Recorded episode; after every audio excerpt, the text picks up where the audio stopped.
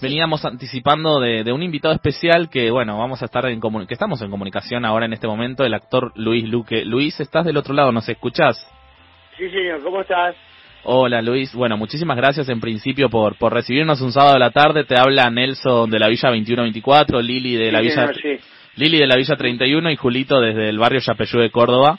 Eh, contanos, ¿cómo estás? Eh, ¿Cómo viene tu sábado hoy, Luis? Mira, hoy, nada, en este momento iba a dormir un poco, o sea, hace la noche y me duermo una cestita. y después este, ya voy a buscar a Silvia al teatro, que está en Morón hoy, este, laburando. Y, y recibo con ella, viste, el Día de la Madre, para darle unos regalitos y unos besos. Y después, nada, mañana juntamos con el gorro, con nuestro hijo. Y nada, sí, va a ser familiar, muy familiar. Y mañana noche se estrena lo del Tigre Verón, pero ¿sabes qué pasa? Que yo no puedo no puedo verlo porque voy a estar con, con mi hijo y con, con, Silvia. Claro, priorizando ahí la familia, ¿no? Después de tanto trabajo. Sí, la, prioridad siempre es la familia, no me todo ruido. Luis, ¿es, ¿es verdad que vos eh, sos técnico electricista? ¿Ejerciste eso? ¿Cómo fue sobrevivir? en la escuela pública en el 29, en Boedo, en el barrio de Boedo, en Boedo de Independencia, y, y este me recibí, sí, eh, repetí segundo año, pero igualmente ya cuando me recibí ya estaba actuando, estaba haciendo música, estaba curada de norte, o sea, bastante temprano tenía ya la vocación de lo que estoy haciendo, ¿no? ¿Y, y cómo fue eh, el trajín ese antes de hacer Barracas al sur? Mira, la realidad es que yo vengo de una familia humilde, o sea, hija de maestro, hijo de maestro, mi hijo falleció muy jovencito, yo era, tenía dos años, entonces, viste, eh, empecé a laburar de mozo, de dar programas y demás en un café concert que se llamaba El Gallo Cojo, que era donde estaba, empezaba Carlos Perciabale, Gasalla, Pinti, eh, Rosa Gallo, bueno, un montón de gente, nosotros éramos muy jóvenes, y tenía 15 años, menor de edad, me acuerdo que con la policía, bueno, y, y ahí me, con la propina y todo me iba bancando y seguía estudiando y también los profesores me ayudaban porque ya me veían actuar y demás, y, de a poco fui la primero, bueno, la me banqué como electricista, ¿no? Obviamente haciendo obras y tenía una empresa llamaba OM y, después este, empezó ya todo este poder de sobrevivir de esta carrera. Luis, acá te saluda Lilian y quería también, ¿no? Otro detalle de color que, que nos querríamos corroborar es si es verdad que de joven hacías waterpolo en gimnasia y esgrima y en el caso de que esto sea verdad, ¿por qué lo dejaste? No, yo era muy buen jugador, además estaba en la preselección y demás. Este, yo era ganador de los seis años corría adaptación para tener la juventud. Cuando mm, no, no se pudo bancar más el club, este, mi vieja consiguió que Gimnasia de Grima no, nos pueda asociar a medio precio, no sé cómo era una beca, bueno. Y resulta que querían que nadie para Gimnasia por era buen nadador. Nadaba pecho y, y mariposa. Este, resulta que que no, no, porque yo me había quedado en un club, yo soy medio de código, ¿viste? Con esas cosas. Entonces me ofrecieron estar en Jeva eh, haciendo waterpolo. Eso no lo había hecho nunca, empecé a jugar, era muy bueno. Y dejé por distintos problemas, problemas de laburo, problemas de guita, eh, problemas de, crecimiento, de, de, de acá para allá. este Por eso. Luis, eh, hay una entrevista que, que, te hicieron a vos en una revista, Almagro Revista se llama, hace unos años. Hay una frase que realmente no podía no, de pasar por alto, eh, que decís, obviamente con humor, ¿no? Eh, tengo un lugar especial donde me pongo en pelotas y me tiro flanes con crema. Porque yo no dije joda, como diciendo, viste, me, viste que hay actores que te dicen, yo no, yo me meto dentro de un cuadro, cualquiera te va. bueno, pero, pero fue muy llamativo. que hizo una nota divina te digo, yo tengo un lugar especial, ¿viste? Yo me tiro un montón de crema, de leche. Y nada. Terrible, terrible. Bueno, eh, pero... claro, y sabes que mucha gente me pregunta, dice, ¿cómo tenés un lugar? Digo, no, no, mucha joda, pero bueno. Y así, yo qué sé. Bueno, en esa nota contás eh, que lees bastante, que de alguna manera también, por ejemplo, hay algo puntual que dice em, eh, el hombre es bisexual por naturaleza y muchos títulos más, ¿no? teniendo en cuenta tantos años de, laburo como actor, ¿dónde empieza o dónde termina ese Luis real o el personaje que juega, que tira chistes, que crea mundos? Yo soy una mezcla muy extraña. Soy cuando me levanto así me pregunta con quién estoy hablando. ¿Qué onda? Soy un esquizofrénico de mil millones como Walt Whitman, ¿te acordás? Porque tengo multitudes. Hay una realidad que nací con una cosa así de esponja, de, de pinto, hago música, escribo, dijo, todo. No, no sé si me mato, que me va la vida, me va la vida. Entonces es, es muy difícil despegar mi realidad de cotidiana con una realidad mía creativa. Estoy todo el tiempo haciendo algo y, sintiendo que, que, aparte si no lo hago, o es una cosa dentro de una cosa de desesperanza y de, muerte muy muy loca, porque no tengo, siento que no tengo sentido, mm. ¿entendés?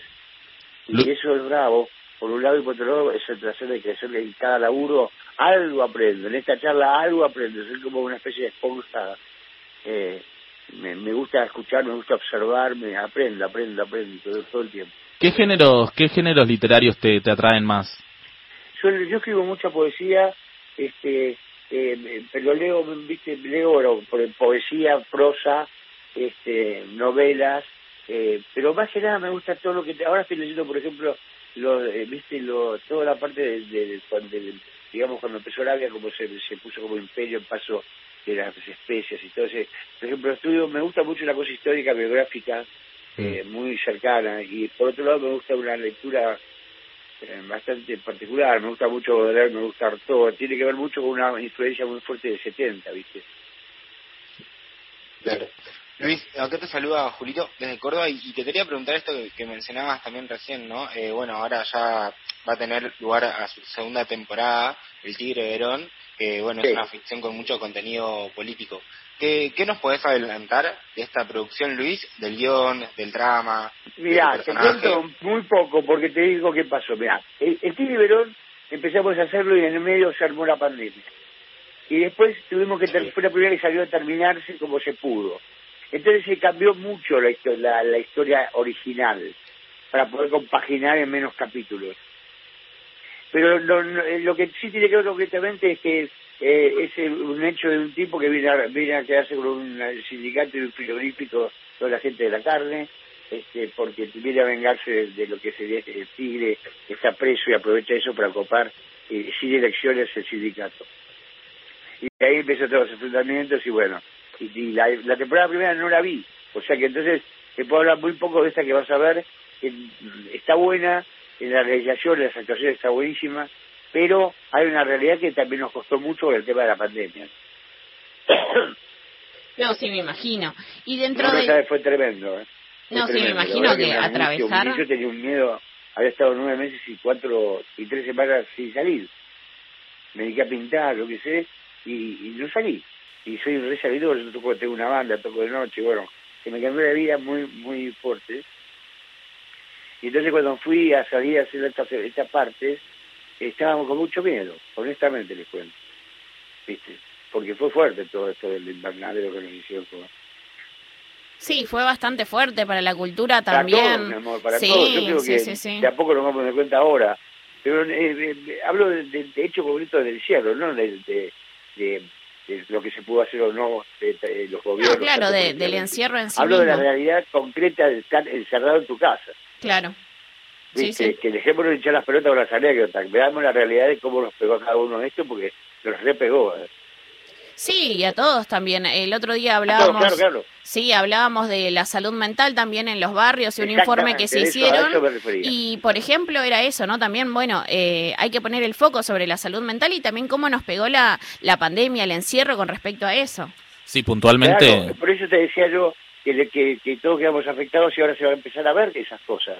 Porque la, el coco, el coco se comió un garrón y psíquicamente no estamos estupendamente lúcidos y geniales. Es muy difícil evaluar la muerte. ¿Viste? Pensé que, tenemos un nuevo amigo que se llama muerte.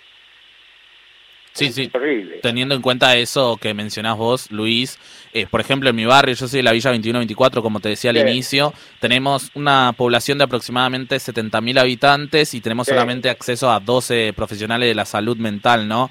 Es como, a veces se subestima bastante esa pata en general. Es que no, creo que no, no sé si se dieron cuenta todavía, porque a mí yo también ya lo escuché en varios momentos, inclusive yo tengo amigos, viste, psiquiatras, psicólogos, y, van viendo cómo se va desde a poquito, viste, destapando esto que nos pasó. Pero aparte, es, sano que se destape, porque si no, vamos, eh, viste, vamos tanto morir de cáncer, todo, no sé qué voy a explicar. Viste, guardar el terror es horrible. Y un poco fuera de la ficción, ¿te gusta la política, Luis? Eh, ¿Qué aspectos positivos y negativos? Me gustó, me gustó en el 70 este, trabajé en el 70 y no hablo mucho más de política, no, no, no. Estoy acostumbrado a, un romanticismo y a una, a una eh, fantasía amorosa, eh, diría que la parte, digamos, que ahora es totalmente utópica, mm. eh, el, proyecto proyecto romántico que tenía la política no existe en ningún lado. de los 70, Luis, que de los 70, Luis, ¿qué, ¿qué, te traía de la política de los 70? Yo era, viste, del, grupo de, de viste, de, del bisonte, y era todo, una, era, aparte era, era, era muy muy callejero todo, era muy, eh, eh, fue un momento de mucha ebullición, de mucha luz y mucha oscuridad, viste, y eh, nada, siendo que lo único que me parece re loco es que estamos donde estemos después de haber vivido eso, parece que no, somos como una especie de pajeros que que necesitamos viste siempre volver a la cuna porque no podemos dar un paso más adelante, es horrible. Y eso es una cosa eh, cultural y aparte una cosa eh, feudalista y una mierda de, la búsqueda del poder en vez de buscar la búsqueda del amor, para trabajar justamente para vos, no para mí. Mi laburo como político es un, como un benefactor, entre comillas. sí. Eso. Sí, vos, eh, bueno, hace un rato también, hace dos preguntas. Comentabas y mencionabas, ¿no? También cómo, cómo pegó, bueno, en la situación eh, de la salud mental, también, bueno, ¿no? En, en la cultura quedó bastante postergada también. Y... Absolutamente de acuerdo. Sí, durante la pandemia. La información, la información, la información es muy importante para tener una, una, una buena historia y estar bien parado frente a la vida. Una, una historia, la historia que informe realmente, viste, siempre hay, hay muchos puntos de vista, como la física cuántica. Es donde lo veas puede ser cualquier lectura, o sea que todos tenemos todas las lecturas. El tema es empezar a, no quedarnos con una, porque si no nos quedamos muy pobrecitos. Claro. ¿Entendés? Porque así también podemos evaluar y podemos definir mucho más adultamente. ¿Se entiende? Luis, ¿cuáles son las cosas que te preocupan en torno justamente a, las políticas culturales ¿no? en el país? ¿Cuáles son las que más te preocupan? Y me preocupa la originaria, me preocupa, por ejemplo, también los estilos, eh, que se van perdiendo los estilos, que estamos dominados por un montón de obras extranjeras, eh, que, que mi hijo, por ejemplo, es editor de cómics, viste, de Tibre Editorial, es un capo, representa a Argentina, todo divino, pero por otro lado tiene que ir a representar en, no sé, ponerle Barcelona, Argentina, y le dan un pasaje solo, te, te dejan cagarlos a trompadas. Sea, parece que que, pero no es este, por eso insisto, es una cultura. Es como que, viste, yo siento que nos falta eh, política de Estado, ¿se entiende? Bueno, ese pensamiento de política de Estado lo lleva en todos los planos, está totalmente roto. No hay una nadie que haga lo que tiene que hacer y si lo hace después de te lo rompe. Esto es histórico en Argentina. Mm. Por eso somos unos personajes absolutamente tan imaginativos y tan dementes. Sí, sí, tal cual Luis, nosotros lo sentimos de cerca en los barrios populares, como bien lo describís Pero claro, yo la, mi vieja fue la que, una de las que creó los, los, barrios, viste, las villas, y da, eh, de las primeras de que armó todo el quilombo. Y ella vivía en la villa y yo vivía en la villa ella, siendo yo todo actor y todo conocido y demás. ¿En qué, ¿en qué villa vivía? En un lugar de pertenencia que conozco bien, y conozco bien la temática. ¿En qué villa vivía? Y siento que, que honestamente eh, eh, eh, lo, que pasa es que lo que yo te digo es, ustedes que están inmersos ahí, me pueden contar ustedes a mí el tema de, la, de cómo se está evaluando, si crece o lo que es. El tema violencia no lo toquemos porque es intocable, ya es un nivel de, locura. Pero no pasa, no es de ese lugar nada más, ¿se entiende? Tal cual. Sí, sí, sí. Porque no es un solo hijo de puta, todo es muy fácil.